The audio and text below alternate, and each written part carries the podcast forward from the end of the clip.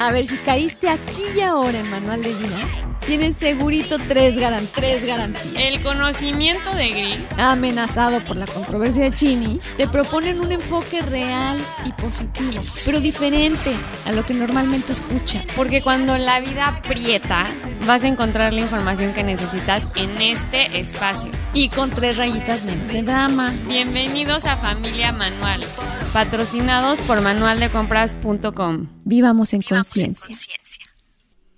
Buenas tardes, un martes más aquí con ustedes, trayendo un tema diferente a lo que estamos acostumbrados, pero de eso se trata, de ir cambiando y de hecho de poder ir evolucionando también en, en nuestra forma de convivir los martes. Y es precisamente este el tema que, que vamos a tratar que se llama evolución. ¿Qué es? ¿Qué implica la evolución? Y, y ya hemos tocado, Chinita, los temas de cambio, los temas de decisión. Este, estos dos temas, la verdad es que hemos sido como muy explícitas de qué es, qué implica. ¿Te acuerdas que vimos a André Gide de decidir es renunciar? Todos estos, estas bases que son tan importantes para entender la evolución. Y también nos van a ayudar algunas mujeres contemporáneas de no podemos decirles filósofas, pero, pero sí, sí humanistas contemporáneas. Sobre todo, me gustaría mucho mencionar que no la hemos mencionado, pero la verdad es que me gusta mucho su forma de escribir. Y es esta señora Philippa Foot. Chistoso, el nombre chistoso, pero así se llama la pobre, pues que. Y se llama Philippa Foot. Es una alemana. De hecho, se llamaba porque debe haber muerto, yo creo que por ahí del 2000 2008, 2010 fue que fue que murió, pero la verdad es que nos dejó un pues un estilo único de cómo tratar al humanismo, porque además era con mucho humor. Tenía también este humor negro. Era de alguna manera pudiera sentirse feminista, pero en realidad su intención era ser humanista. Claro que se necesitaba del feminismo, ¿verdad? Porque pues era, era precisamente época de integrar el feminismo al humanismo. Es todavía, creo yo. Y entonces, bueno, ella lo que hizo les voy a contar. Empezó como poniendo esta, esta pequeña disyuntiva en la que escribía, a ver, eres un maquinista, ¿no? Y estás normal manejando tu, tu tren muy feliz y de pronto y a lo lejos enfrente ves que hay una bifurcación en la que en las dos, en los dos, en las dos partes de la bifurcación hay unas personas que están amarradas a las vías del tren. Así que hazle como quieras, si te vas para la izquierda o te vas para la derecha, vas a mandar, vas a matar, perdón, a alguna de esas dos personas.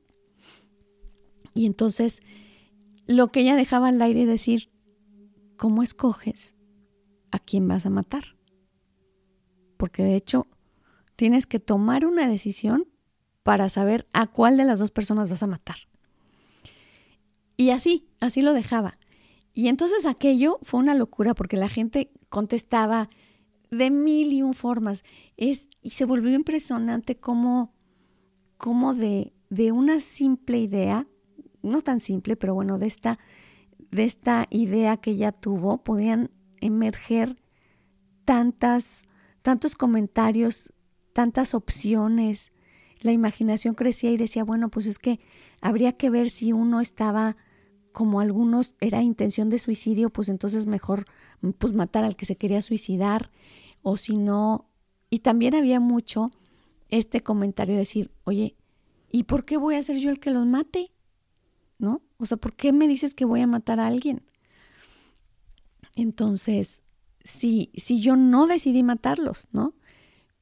Pero la respuesta siempre era, era, acuérdate que tú estás decidiendo a quién de los dos, porque pudieras no matar a uno.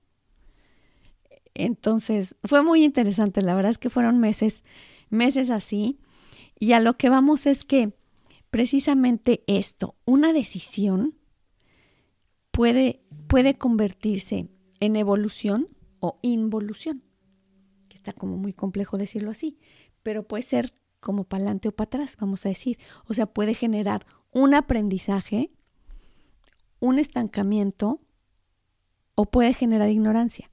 Y acuérdense que siempre hablamos de ignorancia cuando hablamos no de la ignorancia de instrucción, ¿no? De conocimientos, sino de entendimiento.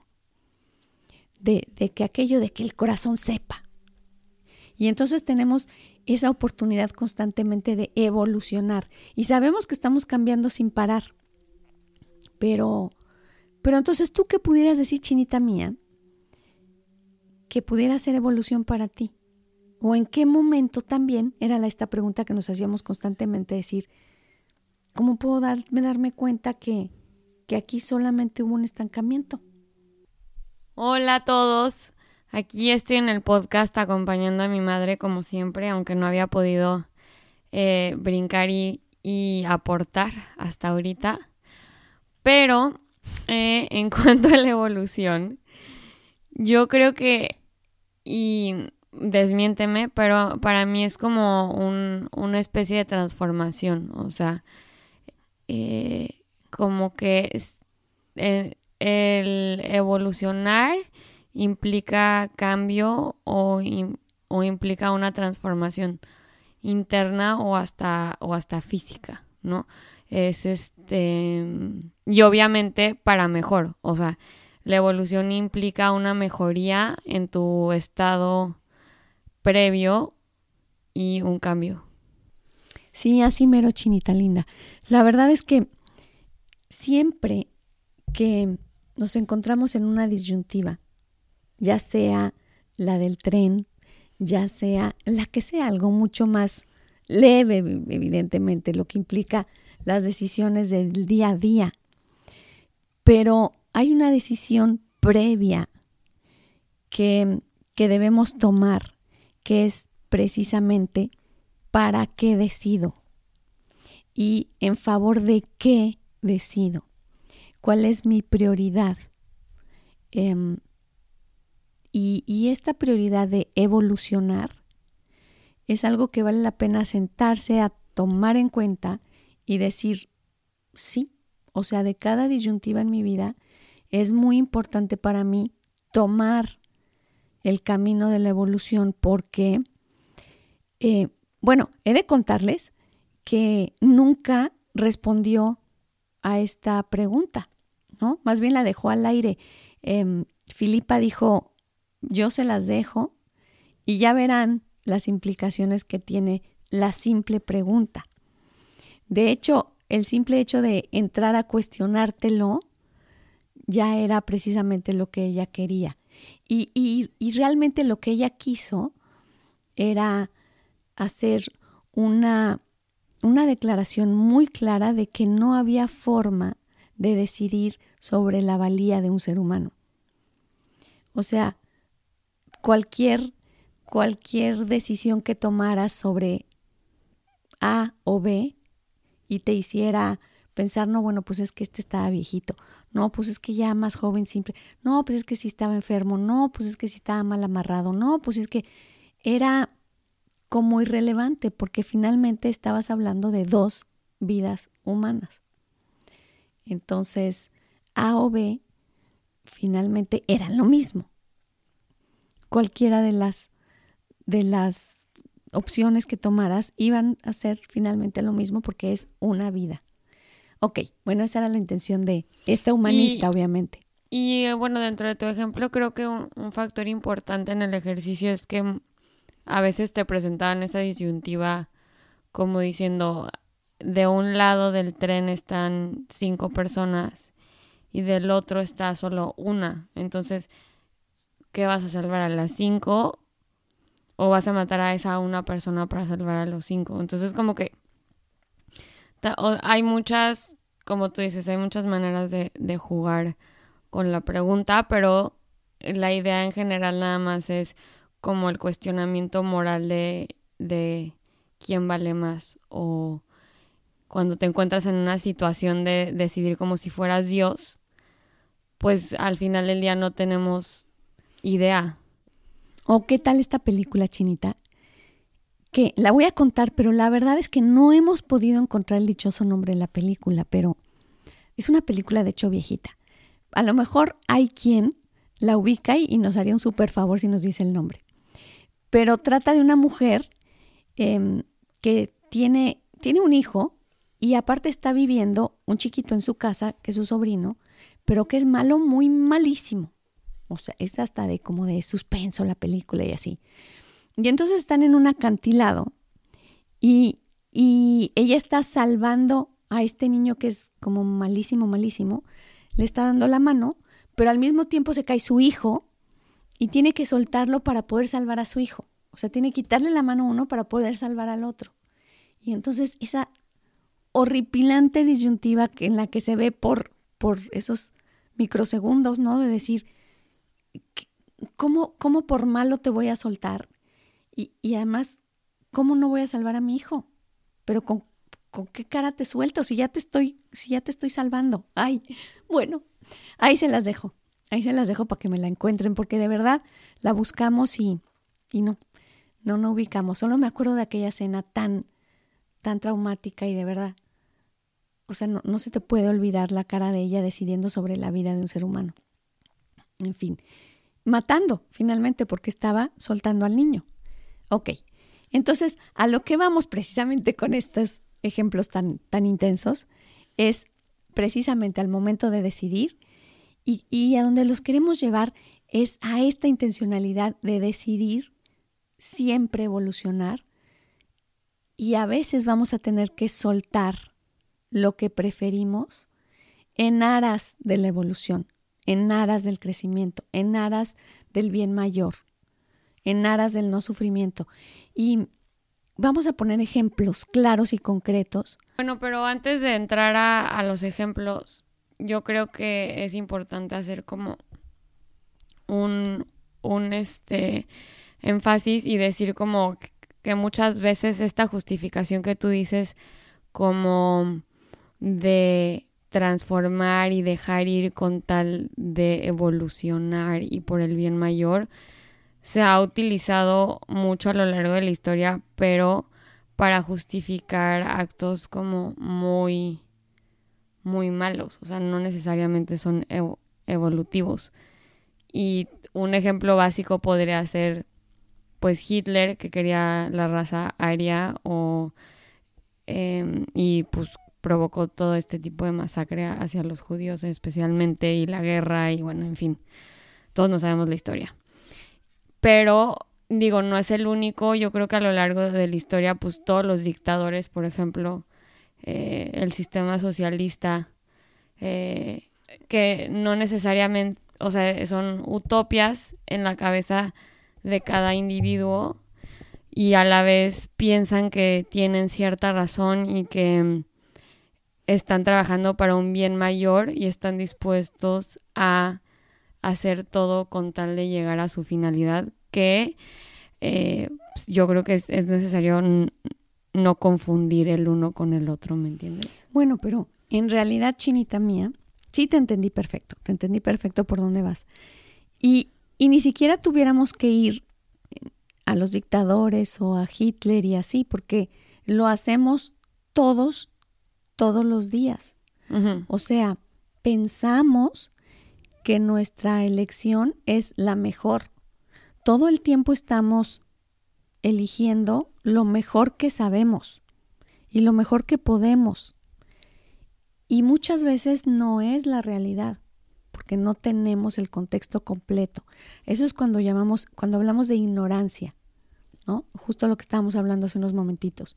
Entonces la ignorancia nos hace pensar que estamos evolucionando y no.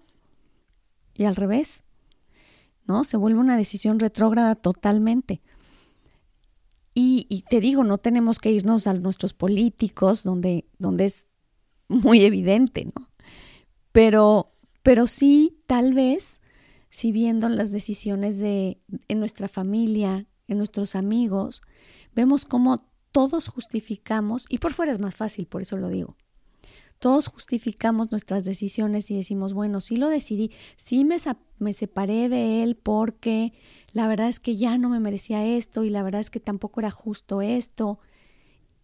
Y hoy es lo que lo que está diciendo su mente pero tal vez por fuera te das cuenta que su decisión genera de alguna manera sufrimiento o va a generar sufrimiento. Entonces, una, una decisión en pro de la evolución puede generar esfuerzo, puede generar mucho trabajo, puede generar incluso algún dolor, pero nunca sufrimiento. No sé si, si, si me estoy explicando. O sea, sí puede ser de pronto doloroso el que yo me tenga que separar de alguien, pero a, largo plazo lo que va a generar es menos sufrimiento o no sufrimiento o terminar con el sufrimiento. Esa es una pista buenísima, esta es una clave de decir cómo puedo saber si lo que estoy decidiendo está bien o mal, si me va a llevar a evolucionar al cambio hacia algo mejor. Pues así, literalmente sabiendo, bueno, esto, esto, esta decisión a la larga o simplemente en definitiva, ¿qué trae?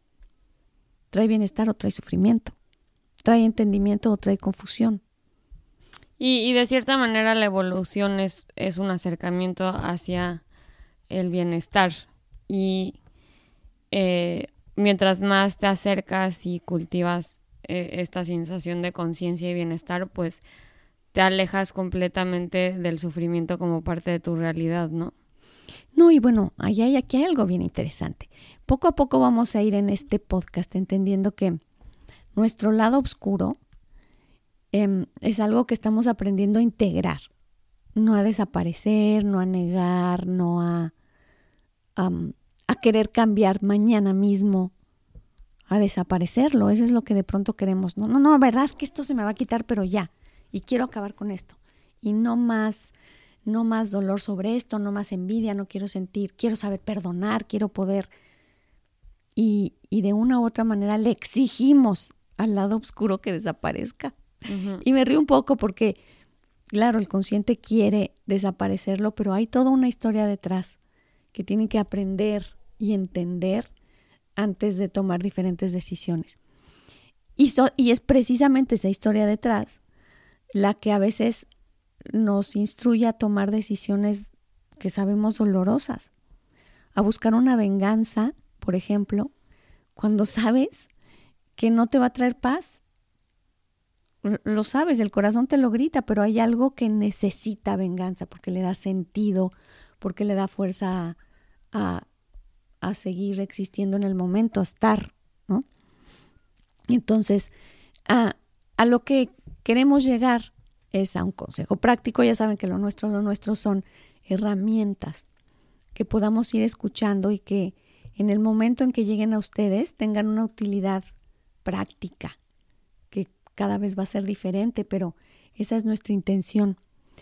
Y hoy, cuando estén escuchando esta, nuestra intención es saber si, si yo he evolucionado, si realmente me siento una persona que, que puedo voltear a mi infancia, a mi adolescencia, a todo mi camino y pensar que esas historias, algunas trágicas, esos eventos que me parecen fracasos o que me parecieron fracasos, ya están integrados y ya puedo tomar decisiones virtuosas con respecto a eso.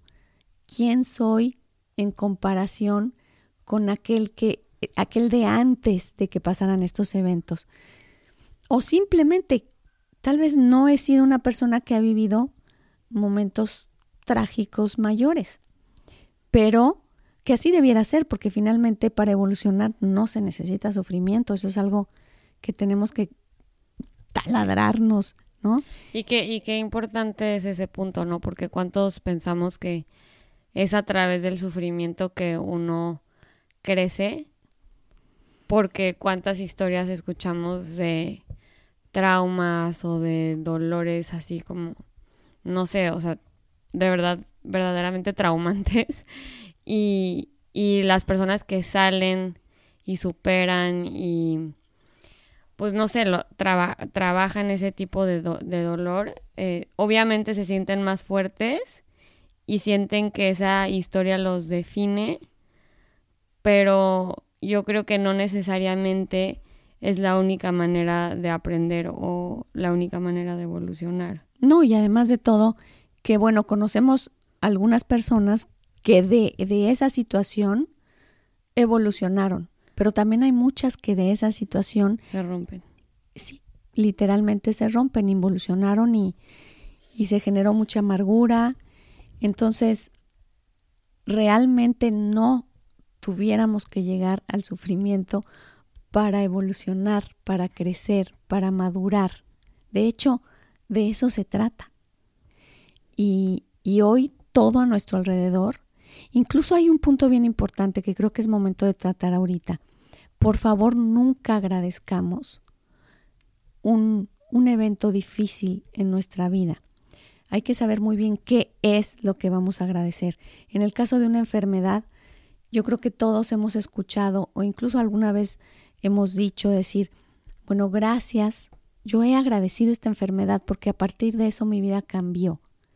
Y, y no es así. Es a partir de esa enfermedad, yo agradezco mi fortaleza, yo agradezco mi empeño, yo agradezco, em, en fin, la, la ayuda de mis amigos, yo agradezco las bendiciones.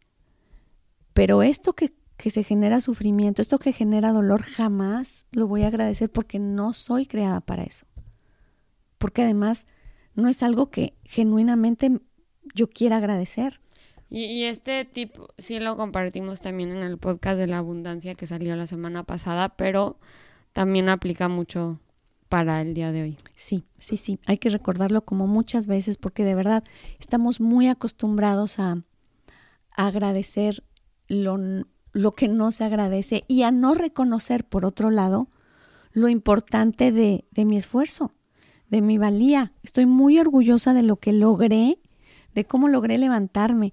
Estoy muy orgullosa de, del proceso que, que seguí con constancia, con disciplina.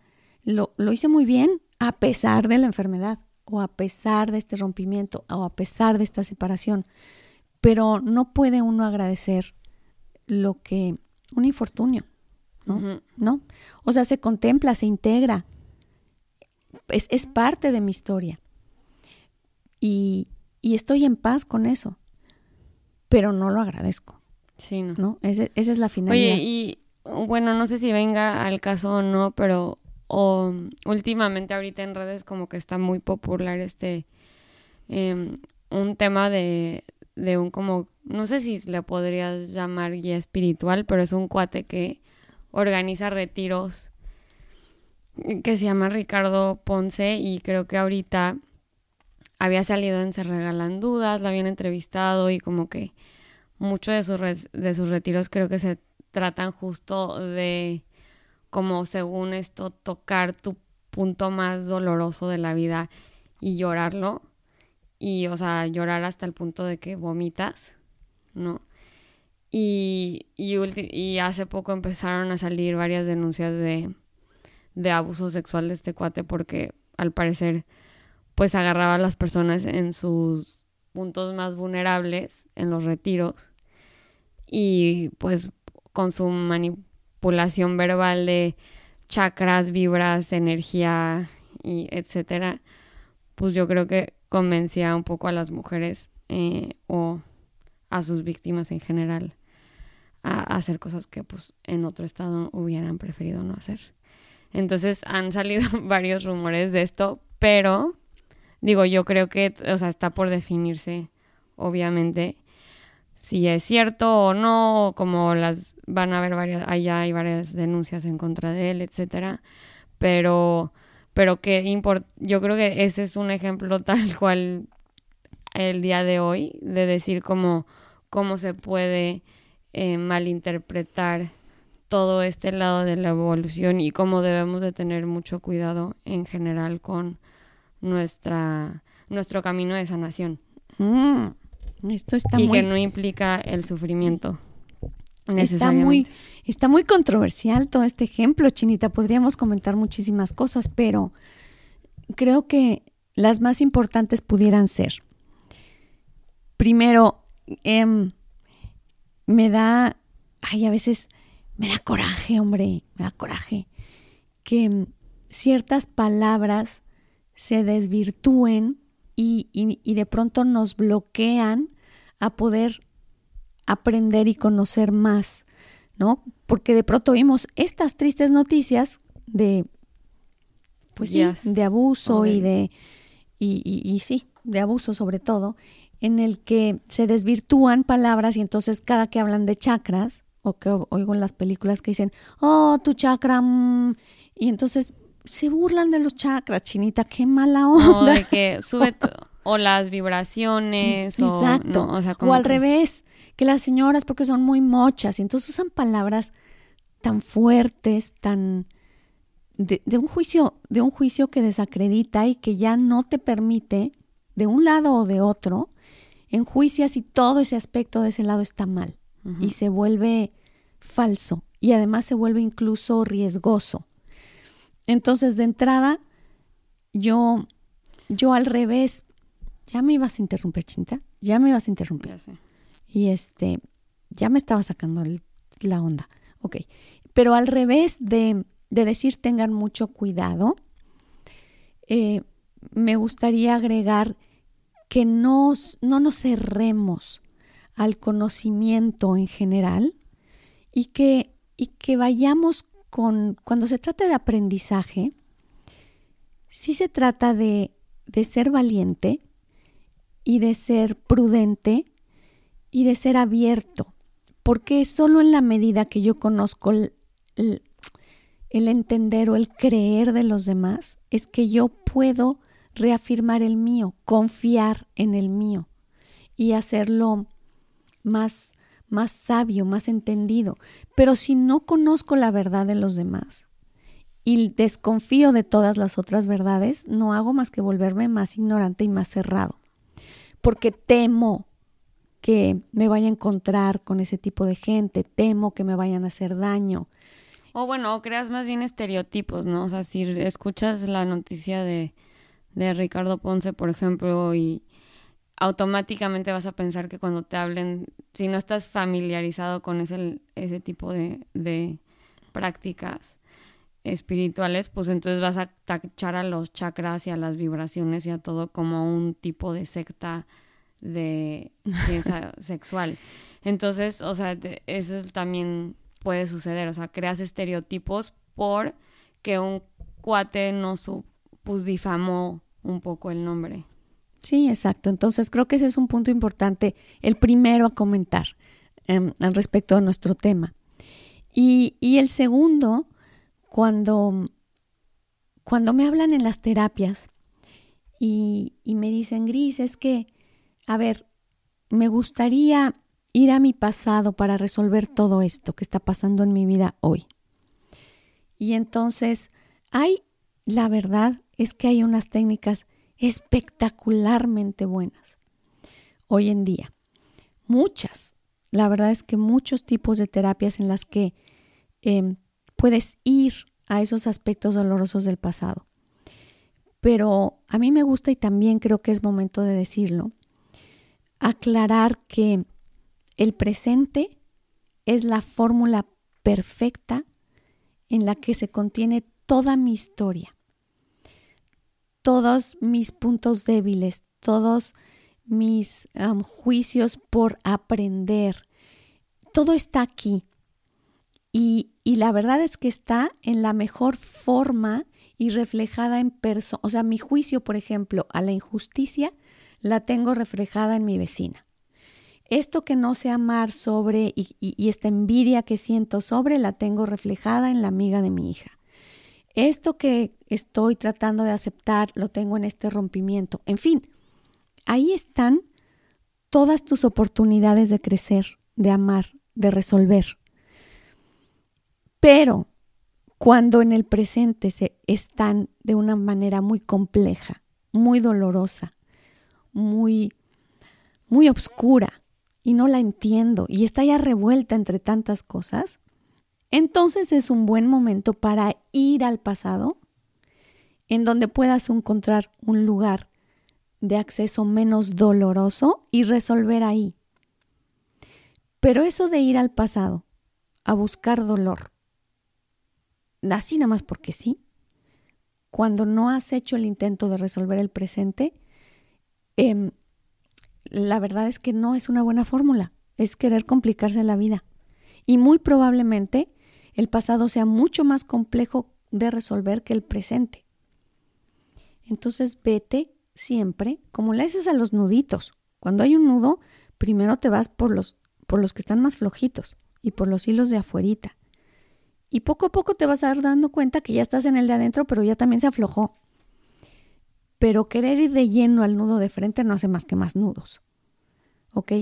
Entonces, eso es con respecto precisamente a las formas de trabajo con las que en lo personal opino que es un buen camino de, de resolución. Y bueno, el ejemplo suena mucho como, como una máquina de tiempo un poco emocional y mental, porque puedes moverte dentro de tus eh, memorias para poder eh, sanar cosas del presente o puedes eh, ir atrás y sanar cosas del pasado a, a, través del presente, ¿no? O sea, como que puedes un poco doblar y manipular el tiempo a través de tus, de tus emociones y de tus memorias. Y bueno, está complejo, pero a la vez yo creo que es algo bastante sencillo, nada más es un ejercicio de ir atrás en momentos felices que te daban fortaleza y utilizarlos para que te den fortaleza en el presente o usar tu fuerza del presente para ir atrás y sanar traumas del pasado. Exacto, es una fórmula mágica porque finalmente donde quiera que resuelvas, em, trae bienestar al presente, que es precisamente lo que estamos buscando traer bienestar y trae mucho más claridad. Y te aleja del sufrimiento, que es lo que estamos... Exactamente, que te sea, que te sea más leve y que, y que puedas disfrutar más y que mm, el día con día te complique menos y te atores menos con las personas. Y eh, la verdad es que de eso se trata, todo este rollo de las terapias. En fin, a lo que vamos entonces, mi chinita, ya que, ya que me diste el ejemplo de este señor, que ojalá que se resuelva todo para y que no haya mayor problema y que puedan comprobar que pues que a lo mejor iba bien y que se atoró y que no le agarró la onda. Pues que haya, haya justicia. Que haya justicia, bueno, me parece bien. Pero lo que, nos, lo que nos ocupa en realidad es esto de la evolución. Y vamos haciendo un resumen sobre la evolución y sobre nuestro tema de hoy. Primero, la comparación sobre quién, quién yo fui en el pasado, no sé qué edad tenga el que me esté escuchando, pero quién yo fui al que comparado con el que soy hoy, sí puedo encontrar genuinamente una evolución o las personas a mi alrededor lo pueden encontrar. La verdad es que es padrísimo cuando puedo preguntar a alguien y decirle, ¿tú crees que si, si contemplas mi historia, si analizas un poco lo que he sido, encontrarías evolución, encontrarías crecimiento, pero significativo, pues que se note, que, que de verdad digas, bueno, sí, o pudieras decir, no, ¿sabes qué? qué? Más al revés. Sí, genio y figura hasta la sepultura, como dicen por ahí, ¿no? O sea, no, te, no cambia, la misma historia. O podrías ir, al, o sea, empeorando. Oh, claro, sí. Hay, mucha amargura en tu vida ahora. A partir de esta historia también has sido más resentido, has sido más desconfiado. Y, y es súper buen momento porque siempre es el momento perfecto para, para abrir los ojos y decir, bueno, ¿y si no es ahora cuándo? Tomar cartas al asunto. Sí, sí, exactamente. ¿Y, y cómo tomar cartas al asunto, Chinita? pues el tipo uno que era jugar un poco con esto del, del, tiempo, em, yo creo que es importante. Le podríamos decir como tu, tu línea de tiempo. Sí, sí, no es jugar con el tiempo, es literalmente saber si, si, tu resolución está en el presente, en todos estos pequeños clavitos que tienes en el presente, poderlos sacar, con qué personas estás enganchadas, con qué situaciones, pues no estás aceptando. El tiempo utilizar el presente. Y y si no, ir al pasado a terapias maravillosas como constelaciones familiares, como biodecodificación, en fin, la psicoterapia sigue siendo súper eficiente, digo, me gustan más los otros sistemas, pero, pero de que hay, hay, hay para escoger, de hay, hay de tono más religioso, de tono más humanista, de tono más metafísico, hay, hay, hay la ciencia que me lleva a entender qué está pasando y cómo resolverlo, en fin, hay para todos los gustos. Y ese es lo que, lo que tú llamas el consejo número uno, ¿no? Y, y el siguiente consejo para la evolución es definitivamente primero saber si sé decidir, o sea, si sé renunciar a lo que se me antoja o a lo que me gustaba, si sé discernir entre lo que me gusta y lo que parece lo mejor y lo que realmente implica evolución. Es, que hay, es que hay estas frases que nos dicen, el ser humano todo lo puede. ¿Qué quieres? ¿Quieres ser de pronto el jefe de tu oficina? Te vas a volver el jefe de tu oficina y, y se puede. Y escríbelo 100 veces y lo vas a lograr y vas a... Sí, pero a costa de qué? ¿Cómo? ¿Cuál es el precio? ¿Qué va a implicar? Y de veras es lo que quiero. ¿Para qué quiero eso? ¿De verdad qué quiero? ¿Para qué quiero ser el jefe de mi oficina? Eso, eso es parte de lo que va a lograr que una decisión sea evolutiva. Implica que yo, que yo esté más en paz, que yo esté más contento y que sonría más seguidito. Y es que el caminar hacia la evolución, yo creo que, o sea, es alejarte del sufrimiento, pero no del sufrimiento propio, sino del sufrimiento de, de todos, o sea, el entender que todos somos uno y que si yo evoluciono como, como el ser que soy, no va a afectar ni le va a causar sufrimiento al de al lado. O sea, si es genuino, claro. Si es genuino y si es el camino correcto, al revés. O sea, como que a la hora de yo evolucionar estoy levantando al, a mi compañero de al lado y a las otras 7 mil millones de personas que hay en el planeta. Si no, probablemente no es una actividad o no es un camino evolutivo. Sí, no estoy entendiendo muy bien lo que implica un paso adelante. Sí, o sea, yo me lo imagino un poco como una raya en donde de un lado está el sufrimiento y del otro lado está la evolución y es constantemente el, o bueno, el bienestar y es, la evolución implica alejarte del sufrimiento y acercarte al, a la conciencia y al bienestar del ser. Qué bonito, Chinita. Así que eso puede ser como cerramos el día de hoy. Y también importante decir que, Chinita, tú y yo sí confiamos, desde el corazón confiamos en que este mundo está yendo hacia allá. En que a veces el camino pareciera empedrado y pareciera que las crisis em, no están pareciendo soluciones, pero pero hay tanto valiente que está caminando hacia allá que, que bueno, Chinita y yo definitivamente somos unas convencidas de un mundo en evolución.